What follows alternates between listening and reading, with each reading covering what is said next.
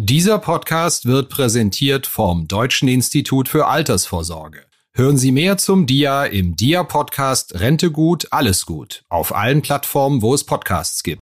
Schaut man sich die Entwicklung der letzten fünf Jahre an, dann hat der Sparkassensektor kontinuierlich eine Milliarde Betriebsergebnis verloren. Der Druck auf die Margen, der ist äh, groß und äh, es ist absehbar, dass der in Zukunft noch größer wird.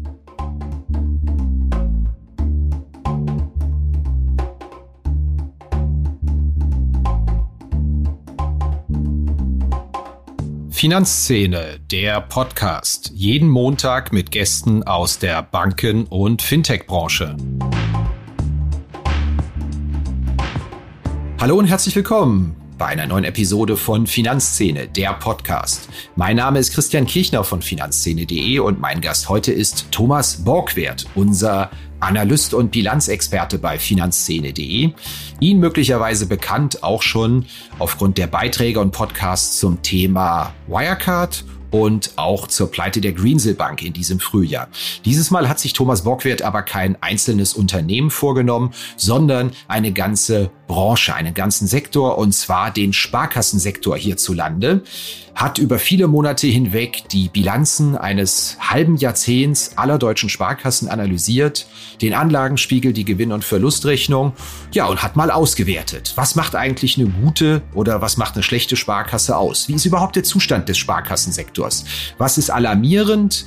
Gibt es Faktoren, die eine Bank eher gut oder eher schlecht dastehen lassen, beispielsweise die Region, in der sie ist oder wie sich die Kosten entwickeln oder wie die Vorstände bezahlt werden. Das alles ist in unsere große Finanzszene Sparkassenstudie geflossen. Die können Sie auch bestellen. Link dazu finden Sie in den Notes zu diesem Podcast und auf unserer Internetseite. Aber natürlich wollen wir auch einfach mal drüber reden, was herausgekommen ist und das haben wir eine halbe Stunde lang getan. Ich habe sehr viel über den Sparkassensektor gelernt, was ich vorher noch nicht wusste. Ohne weiteren Verzug schlage ich vor, steigen wir ein. Hallo Herr Borgwert, schön, dass das mit uns wieder im Podcast geklappt hat. Jetzt zum dritten Mal, ja. Hallo Herr Kirchner. Ja, ich freue mich auch. Sie haben sich ja über viele Monate in die Zahlen der deutschen Sparkassen reingekniet. Meine erste Frage, was hat Sie denn am meisten überrascht, als Sie fertig waren mit Ihren Analysen? Ja, was äh, zunächst aufgefallen war, dass die Sparkassen in ihrer Struktur, also der Struktur der Bilanz- und Gewinn- und Verlustrechnung, am Ende doch sehr äh, ähnlich und äh, gut vergleichbar waren. Es gibt allerdings eine Position, die findet sich dann auch mehr im Anhang. Das sind die Zinsswaps. Zinsswaps zur Absicherung ähm, von äh, Zinsänderungsrisiken. Und ähm, da ist uns aufgefallen, dass äh, die der Umfang dieser Zinsswaps äh, bei den einzelnen Sparkassen von null bis äh, mehr als 100 Prozent der Bilanzsumme äh, einen Umfang angenommen hatte. Und das war sicherlich für uns die größte Überraschung. Können Sie kurz erklären, Zinsswaps, Instrumente, mit denen Zinsänderungsrisiken gesteuert werden oder auch abgesichert werden können, einigermaßen richtig definiert? Ja, ganz genau. Also wir haben ja das Phänomen äh, schon seit äh, langen Jahren, dass äh, die Ausleihungen auf der Aktivseite der Bilanz einen äh, langfristigen Horizont haben. Immobilienkäufer, auch Unternehmen nutzen die äh, sehr geringen Zinssätze, um sich langfristig zu finanzieren. Auf der anderen Seite, auf der Passivseite der Bilanz, wenn wir über die Einlagen der Kunden reden, dann ähm, sind die Sparkassen wirklich weit überwiegend zu 75 bis 90 Prozent sehr kurzfristig refinanziert, zahlen im Augenblick äh, dafür auch kaum noch Zinsen. Ähm, sie haben aber natürlich das Problem, wenn die Zinsen in naher Zukunft äh, etwas deutlicher steigen, dann müssen sie auf der Passivseite wieder höhere Zinsen zahlen.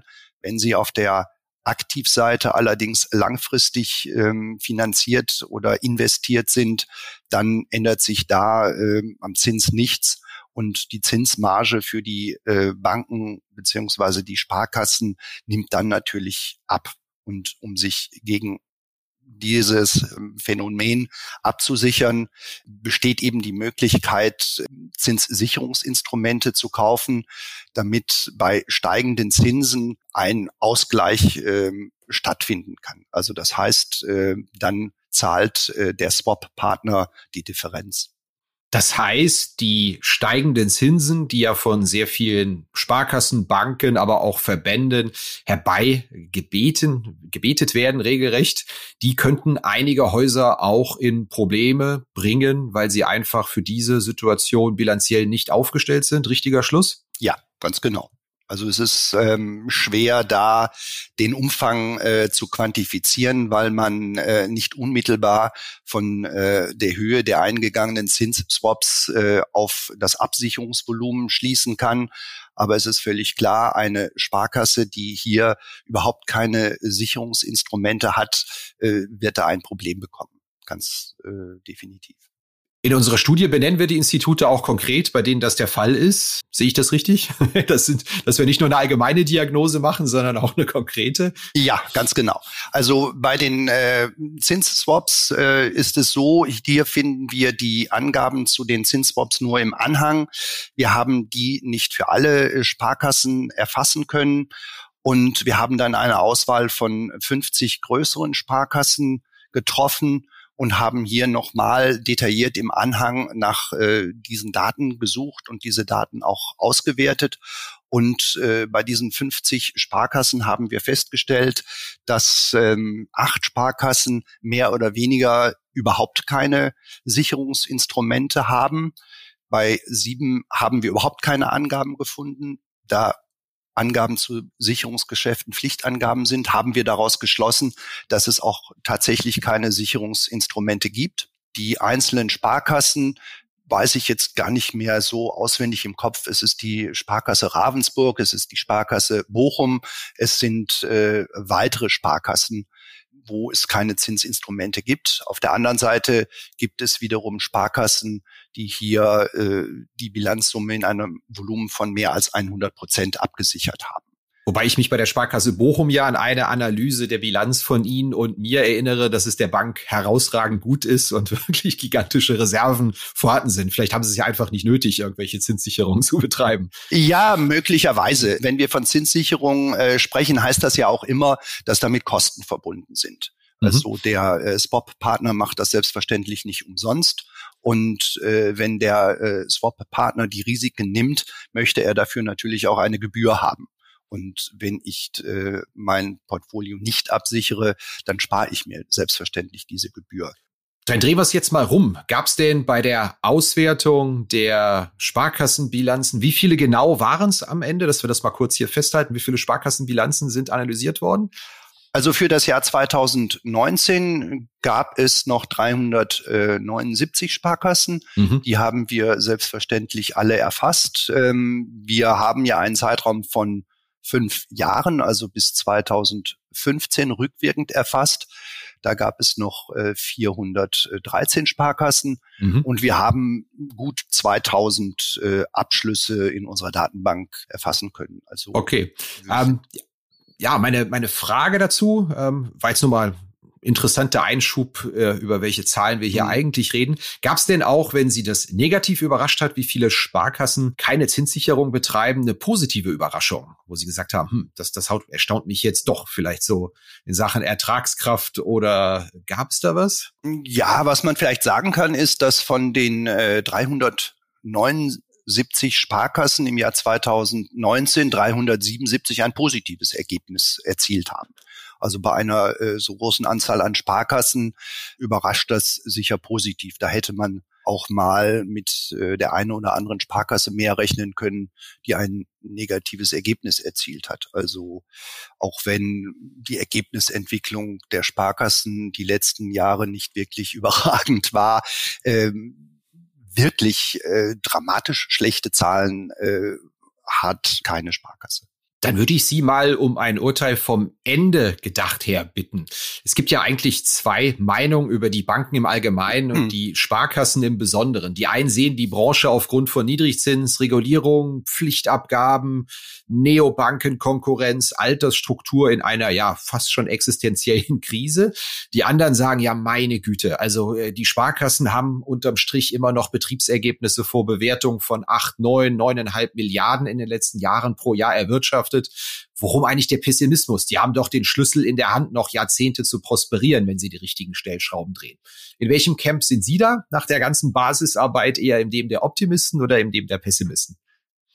Also wenn man erstmal die nackten Zahlen sich betrachtet, ähm, haben die Sparkassen 2019 mit einer aggregierten Bilanzsumme von 1,3 Billionen äh, Euro wie Sie nannten die Zahl schon, äh, 8,4 Milliarden Betriebsergebnis vor Bewertung erwirtschaftet. So schlecht ist das nicht. Und wenn Sie einfach mal die äh, Zahlen der Deutschen Bank äh, dagegen halten, auch die Deutsche Bank hatte 2019 eine aggregierte Bilanzsumme von 1,3 Billionen Euro von einem Betriebsergebnis von 8,4 Milliarden ist die Deutsche Bank weit entfernt gewesen. Und ich weiß auch nicht, ob irgendein Analyst äh, der Deutschen Bank äh, in naher Zukunft ein solches Ergebnis äh, prognostiziert.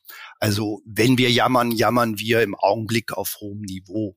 Also insofern ähm, ist die Lage noch nicht dramatisch. Was man sagen muss, ist natürlich, schaut man sich die Entwicklung der letzten fünf Jahre an, dann hat der Sparkassensektor kontinuierlich eine Milliarde Betriebsergebnis verloren. Und ähm, schreibt man die Entwicklung linear vor, dann fort, dann wird es die Sparkassen in 25 Jahren auch noch geben. Die Frage ist natürlich, ähm, kann man diese Entwicklung linear fortschreiben oder wird es da in naher Zukunft doch äh, wesentlich deutlichere Einschnitte vom Markt her geben? Was glauben Sie denn?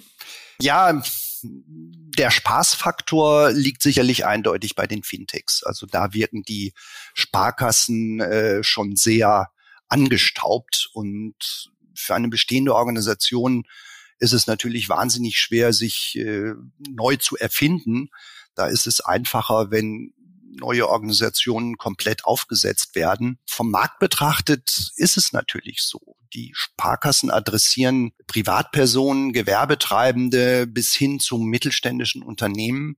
Und wenn man sich den Markt anschaut, ja, dann ist die Kreditvergabe hier ja schon fast so etwas wie ein Commodity geworden. Und wenn ein noch günstigeres Angebot nur einen Mausklick entfernt ist, äh, warum soll ich dann äh, zur Sparkassenfiliale laufen und da mit dem äh, Kreditsachbearbeiter oder meinem äh, Kundenbetreuer sprechen? Also der Druck auf die Margen, der ist äh, groß und äh, es ist absehbar, dass der in Zukunft noch größer wird. Herr Hufeld von der BaFin regte sich ja mal fürchterlich auf. Äh, die Banken, da meinte er nicht die Sparkassen konkret, würden einfach ihre Kosten nicht senken. Sie seien seit der Finanzkrise um kein Jota gesunken. Stimmt denn diese Diagnose auch für die Sparkassen Ihrer Beobachtung nach, was die Kostenentwicklung angeht?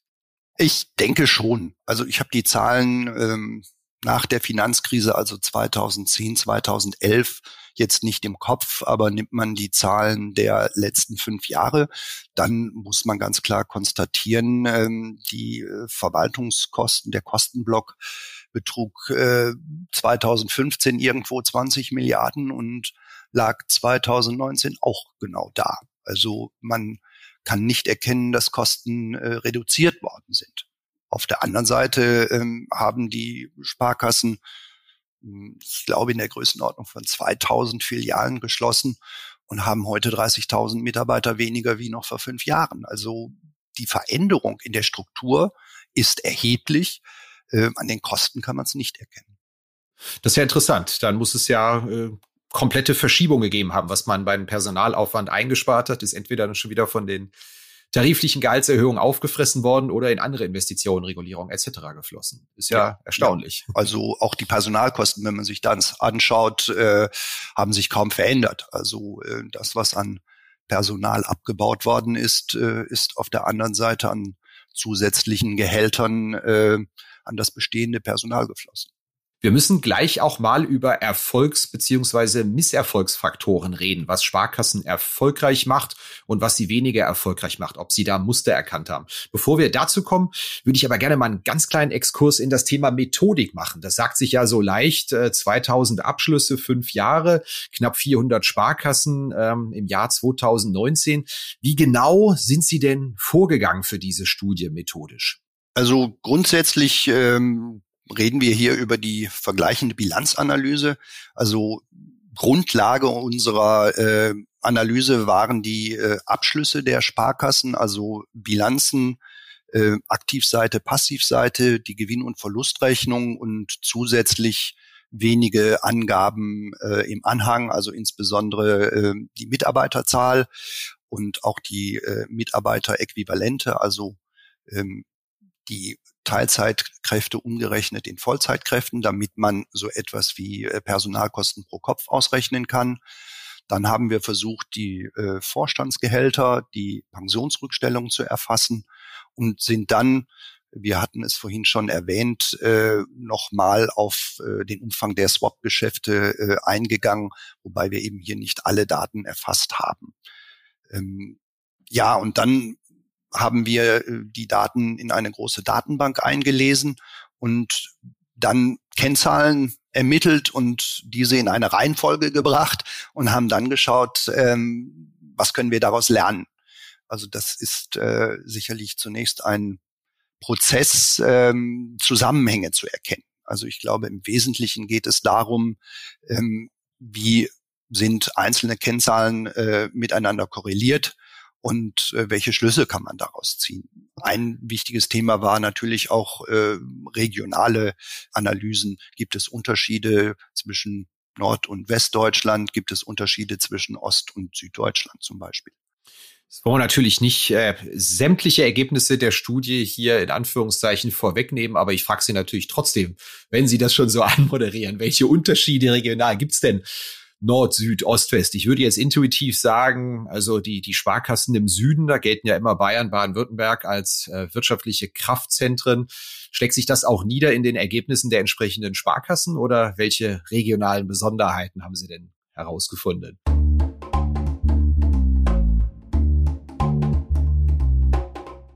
Bevor wir dazu kommen, aber zunächst noch mal ein herzliches Dankeschön an den Sponsor dieser Episode. Das ist das Deutsche Institut für Altersvorsorge, kurz DIA. Hören Sie den DIA-Podcast Rente gut, alles gut mit diesen Themen. Wie funktionieren Sparpläne, die klimafreundlich sind? Was ist der beste Weg, um für die Altersvorsorge zu sparen? Wie kann man Immobilien verrenten und trotzdem darin wohnen bleiben? Wie muss ich vorsorgen für den Tag, an dem ein Schicksalsschlag meine Handlungsfähigkeit beeinträchtigt? Abonnieren Sie Rentegut alles gut auf allen Plattformen, wo es Podcasts gibt oder auf www.dia-vorsorge.de. Link auch in den Notes zu diesem Podcast.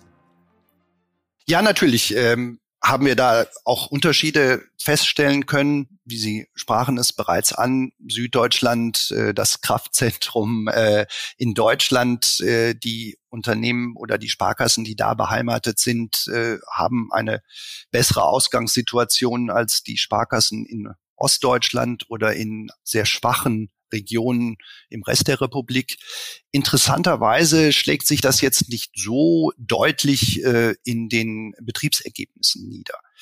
Wenn man sich die Struktur der Investitionen anschaut, das heißt, wohin sind die äh, Kredite geflossen, dann fällt doch sehr deutlich auf, dass ähm, ein großer Teil der Kredite in Süddeutschland, insbesondere in Bayern, in hypothekarisch abgesicherte Kredite geflossen sind.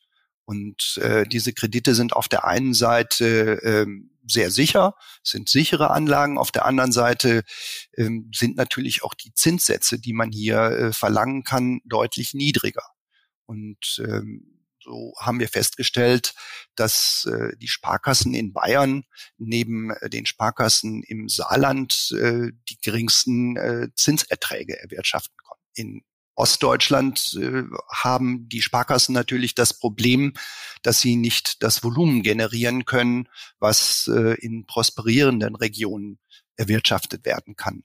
Und da ist es eben so, dass diese Sparkassen eben nicht in äh, Kundenkredite, sondern vermehrt in Kommunalkredite und in Anleihen, Staatsanleihen investieren müssen.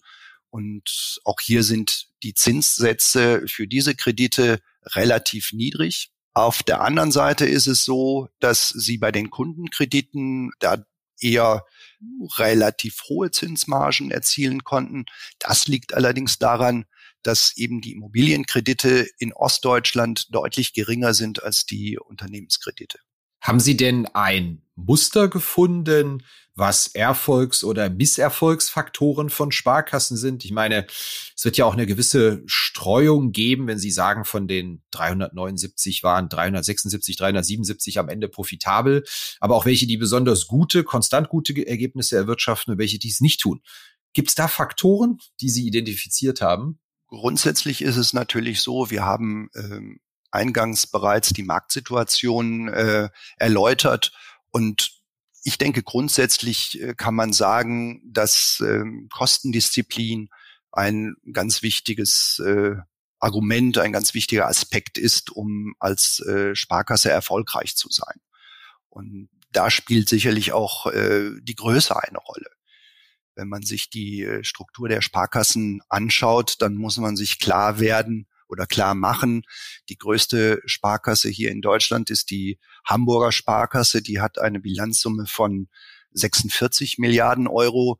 Die kleinste Sparkasse, die Stadtsparkasse Bad Sachsa, ähm, hatte 2019 eine Bilanzsumme von 125 Millionen. Da liegt äh, Faktor 400 dazwischen. Also mhm. die Größenunterschiede sind gewaltig. Und man kann ganz klar sehen, ähm, dass kleinere Sparkassen äh, zunehmend ein Problem haben, äh, diese Kosteneffizienz zu halten. Umgekehrt ähm, gilt, je größer eine Sparkasse ist, desto erfolgreicher ist sie dann nicht unbedingt. Also wir konnten feststellen, dass es so eine gewisse Mindestgröße heute wohl gibt, äh, die eine Sparkasse haben muss. Und ähm, wenn man sich die zehn Prozent kleinsten Sparkassen in Deutschland anschaut, dann haben die einfach ein Kostenproblem. Das heißt, Größe ist nicht zwingend gut, aber klein sein ist als Sparkasse mit hoher Wahrscheinlichkeit nicht gut. Ja, ich denke, ähm, das Fazit kann man ganz klar ziehen. Woran hakt es denn konkret bei den Kleinen? Ist es dann häufig gerade da das Kostenproblem, weil man bestimmte Dinge nicht umlegen kann, sondern einfach tragen muss und es keine Skaleneffekte gibt? Lässt sich das identifizieren oder sind das auch individuelle, bankindividuelle Geschichten? Es sind sicherlich auch äh, bankindividuelle Geschichten. Es gibt auch durchaus äh, kleine, sehr erfolgreiche Sparkassen. Das ist die Sparkasse zum Beispiel in Wermelskirchen oder auch die Sparkasse in Döbeln, die bei äh, einer Größenordnung von grob 500 Millionen Euro Bilanzsumme äh, durchaus sehr erfolgreich sind. Es gibt aber eine große Anzahl von kleinen Sparkassen, die sich hier einfach schwer tun. Und ja, ich muss die Infrastruktur einer selbstständigen Sparkasse aufrechterhalten, unabhängig davon, äh, was für eine Bilanzsumme ich habe. Und äh, da tun sich die kleinen Sparkassen hinsichtlich äh, der Regulierungskosten, aber natürlich auch hinsichtlich der Kosten äh, der, äh, des Spitzenpersonals äh, schwer, weil auch eine kleine Sparkasse braucht äh, nun mal zwei Vorstände und äh, die werden nicht nach Tarif bezahlt. Wie ist denn allgemein die Vergütungssituation des Spitzenpersonals? Das ist ja auch immer ein Thema. Sparkassengehälter verdienen Vorstände häufig mehr als die Bundeskanzlerin. Haben Sie sich das mal näher angeschaut und welche Schlüsse haben Sie gerade mit Bezug auf das Spitzenpersonal, auf, auf die Vorstände gewonnen bei der Auswertung? Also die Auswertung haben wir nicht in die Studie aufgenommen, weil von den 379 Sparkassen nur gut ähm, zwei Drittel Angaben zu den äh, Vorstandsgehältern gemacht haben. Ein Drittel hat hier äh, zu keine Angaben gemacht. Ähm, von daher haben wir uns entschlossen, hier in der Studie äh, nichts zu schreiben. Was man sagen kann, ähm, diese zwei Drittel Sparkassen summieren sich die Vorstandsgehälter auf 240 Millionen und wenn man jetzt mal äh, vorsichtig hochrechnet, äh, dann werden wir sicherlich in einer Größenordnung von mehr als 300 Millionen Euro an Vorstandsgehältern äh, für die deutschen Sparkassen sprechen. Das ist natürlich ein Riesenbetrag und ähm, insbesondere bei den sehr kleinen Sparkassen wo wir Betriebsergebnisse im unteren einstelligen Millionenbereich haben, äh, spielen die äh, Gehälter für die Vorstände natürlich dann auch eine äh, bedeutende Rolle, die man in Prozent äh, vom Betriebsergebnis äh, ausdrücken kann. Und ähm, ein anderer Aspekt, äh, der sicherlich auch äh, bedeutend ist, das sind die äh, Pensionsrückstellungen für ehemalige Vorstandsmitglieder. Hier äh, ist die Datenlage äh, deutlich besser gewesen. Ähm, es gibt nur ungefähr 20 Sparkassen, die hier keine Angaben gemacht haben. Und äh, hier belaufen sich die äh, Pensionsrückstellungen für ehemalige Vorstandsmitglieder auf einen Betrag von äh, sage und schreibe 4,2 Milliarden Euro. Ach du, ja, das, das ist jetzt nicht wahr, oder? Ja, ja, ja. Und da sind im letzten Jahr, im Jahr 2019, auch äh, 300 Millionen Euro dazugekommen. Also man kann jetzt nicht äh, hundertprozentig unterstellen, dass diese ergebniswirksam äh, geworden sind, aber der große Teil wird auch hier ergebniswirksam äh, gewesen sein. Und dann kommt zu den 300 Millionen ähm, Vergütung für die aktuellen Vorstände äh, nochmal ein ähnlich großer Betrag hinzu. Das ist ähm, der Zinssituation geschuldet, denke ich. Ich wollte gerade sagen, das erklärt ja auch das Zinsgestöhne und Zinsgejammere. Das würde ja auch die Ausfinanzierung dieser Verpflichtung etwas erleichtern, wenn es ja, wieder etwas gäbe. Ja, definitiv. Also es ist nicht so, dass äh, diese Beträge dann auch ausgezahlt worden sind, sondern äh, hier äh, dann entsprechend äh, der Zinssituation nachgesteuert werden. Aber immerhin, äh, große Teile werden auch das Ergebnis belastet haben. Selbst wenn man so eine gigantische Datenarbeit leistet, wie Sie das gemacht haben über viele Monate, steht man natürlich auch ein bisschen im Feuer, dass es hinterher insbesondere für die, für die es nicht ganz so gut ausgeht, wahrscheinlich Kritik üben an der Methodik, an der Datengüte. Und wir alle kennen das Phänomen, wir bilden mal eine Prüfsumme in Excel und es kommt etwas völlig Unplausibles raus. Haben Sie das auch mal verplausibilisiert, was Sie an Gesamtergebnissen hatten mit öffentlich verfügbaren Daten?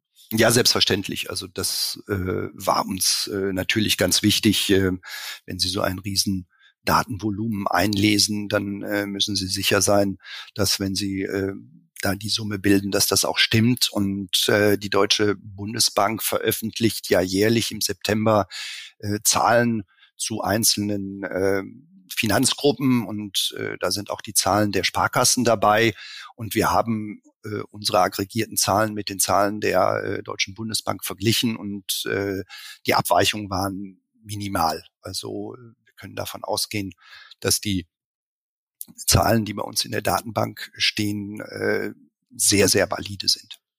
Jetzt denken sich unsere Hörer womöglich, was ist das hier für ein inszenierter Podcast? Äh, Borgwehr von Finanzszene, Kirchner von Finanzszene und der Kirchner tut hier so, als müsste er den naiven Fragesteller machen, aber es war ja tatsächlich so, dass ich äh, ja aus organisatorischen Gründen mit dieser Studie überhaupt nichts zu tun hatte und sie hier tatsächlich sehr interessiert frage zu Dingen, weil ich auch nur die Studie einmal gelesen habe, aber zu dem Entstehen und dem Drum und Dran nichts weiß. Also das vielleicht an der Stelle einfach mal als, als kleines Update, eh das inszeniert rüberkommt. Haben Sie denn da irgendwann mal die Nerven verloren äh, in der Datenarbeit? Weil auch da wissen wir ja alle, man macht den kleinsten Kopierfehler, eine Spalte verspringt und äh, alles macht plötzlich keinen Sinn mehr. Waren Sie an dem Punkt auch ein oder mehrmals oder war das eine relativ smoothe Geschichte, die auch funktioniert hat letztendlich? Ähm, ja, die äh, Vorbereitung war da schon sehr umfangreich. Ähm, selbst wenn die Struktur der äh, Bilanzen der Aktivseite, der Passivseite und die Struktur der Gewinn- und Verlustrechnung sehr ähnlich sind, ähm, war es am Ende doch Copy-Paste. Also wir haben die ähm, Daten aus dem Bundesanzeiger äh, in Excel äh, kopiert und dann mit äh, ein paar Makros äh, in einen Datensatz verwandelt. Und äh, da gibt es sicherlich einige Tücken, die äh, wir überwinden mussten. Aber so nach äh, der Eingabe von 100 Abschlüssen hatten wir die Makros soweit optimiert, dass äh, die Fehler, die da äh, noch entstehen, dann händisch korrigiert werden konnten. Selbstverständlich haben wir da immer Prüfsummen gehabt, so dass wir sicher gehen konnten, dass die Daten ähm, korrekt sind und natürlich muss man bei einer äh, großen Datenbank äh, aufpassen, dass die Zahlen valide bleiben. Und äh, es ist immer so ein Hin und Her und äh, ein Abwägen. Äh, arbeite ich jetzt mit einer Datenbank, die sehr sicher, aber auch sehr starr ist, oder arbeite ich mit Excel, wo ich mal ganz schnell eine neue Kennzahl ausrechnen kann, aber wenn ich nicht aufpasse, mir irgendwas verhaue. Also da muss man schon sehr sorgfältig und aufmerksam arbeiten. Es gab kürzlich eine spannende Bundesbank-Studie, über die wir auch bei Finanzszene berichtet haben. An die habe ich mich jetzt bei Ihren Ausführungen teilweise ähm, gerade zu Beginn erinnert gefühlt, dass doch ein erheblicher Anteil gerade von Sparkassen und Genobanken ihre eigenen Ertragsprobleme mit einer riskanten Kreditvergabe beziehungsweise erhöhten Zinsänderungsrisiken, die man eingeht, ähm, beantwortet. Konnten Sie dafür auch Belege finden? Kommt Ihnen das so plausibel vor? Gerade die, bei denen es nicht so gut läuft, die fangen dann an, mal ein bisschen riskanter zu werden, äh, was Zinsen und Kredite angeht? Ähm, nein, nicht unbedingt. Also was das Risiko der Kreditvergabe anbelangt, würde ich eher sagen, dass die Sparkassen insbesondere in Süddeutschland und in äh, den prosperierenden Regionen in Deutschland, äh, wo wir dynamisch steigende äh, Immobilienpreise haben, doch sehr gut abgesichert investieren und sie eher das Problem haben, dass die Zinsen, die sie dafür bekommen, nicht auskömmlich sind und dann eher äh, bereit sind, Zinsänderungsrisiken zu tragen. Also sich die Marge nicht über riskantere Investments, sondern über äh, das Eingehen von Zinsänderungsrisiken dann noch ein wenig aufzubessern. Wobei ähm, sich äh, das kaum für die einzelne Sparkasse quantifizieren lässt. Also ich kann nicht sagen, die Sparkasse A oder die Sparkasse B ähm, geht hier äh, riskante Wetten ein. Was man sagen kann, ist, dass es einige Sparkassen gibt, die äh, sehr wenig Zinssicherung machen und äh, von daher einem äh, deutlich erhöhten Zinsänderungsrisiko ausgesetzt sind. Und ähm, ja, ähm, das ist etwas, was mir uns äh, in dem Umfang äh, vor der Studie noch nicht so klar war. Jetzt muss ich Ihnen aber noch eine Abschlussfrage stellen. Wir schreiben sehr viel über Fintechs, wir schreiben sehr viel über Banken und Sparkassen bei Finanzszene. Die typische Frage, die ich Vertretern aller Branchen am Schluss gerne stelle, stellen wir uns mal vor, Sie müssten jetzt eine Beteiligung einfach mal für zehn Jahre in den Tresor legen und dürften sie nicht verkaufen. Würden Sie sich da eher an einem großen Index-Korb, ETF, wenn sie börsennotiert wären, der deutschen Neobanken beteiligen oder eher den Korb aller Sparkassen nehmen, wenn sie sich beteiligen könnten? Was glauben Sie, wird auf Sicht von zehn Jahren ertragreicher sein? Das ist eine sehr, sehr gute Frage. Also ähm, die Sparkassen äh, das darf man sicher äh, prognostizieren, werden nicht äh, sich äh, sehr stark ändern und plötzlich zu äh, dynamisch wachsenden äh, und prosperierenden Unternehmen entwickeln. Auf der anderen Seite äh, werden bei den Neobanken, wenn denn irgendwann mal in absehbarer Zukunft äh, das Geld verdienen auch immer wichtiger wird, ähm, sich die Spreu vom Weizen trennen. Und ähm, da werden dann sicherlich auch eine ganze Menge Marktteilnehmer äh, ausscheiden und die Anteilseigner werden dann ihren Einsatz verlieren. Ich tue mich da schwer, ähm, heute zu sagen, das eine wird definitiv äh, erfolgreicher sein als das andere. Bei den Sparkassen hat man ein hohes Maß an Sicherheit. Sparkassen haben ja auch neben dem ausgewiesenen Eigenkapital auch weitere erhebliche Reserven. Da ist schon eine ganze Menge Substanz vorhanden.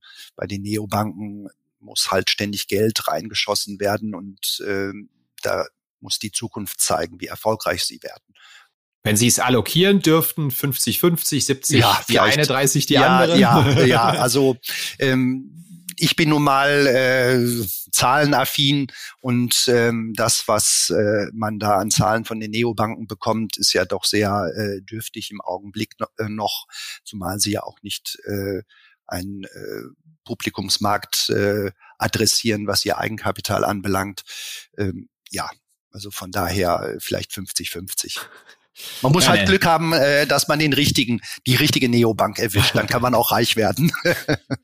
Ja, bis zur Neobankenstudie dauert's noch, weil sie einfach viel zu sehr knausern mit ihren Zahlen und ja. viel zu spät um die Ecke kommen. Ja, und da sind auch, spielen andere Faktoren eine Rolle, ähm, die äh, vom Markt her äh, argumentiert werden müssen. Und da bin ich sicherlich auch nicht der Experte. Aber für die Sparkassen sind sie's. Vielen Dank, Herr Borgwert. Das hat großen Spaß gemacht.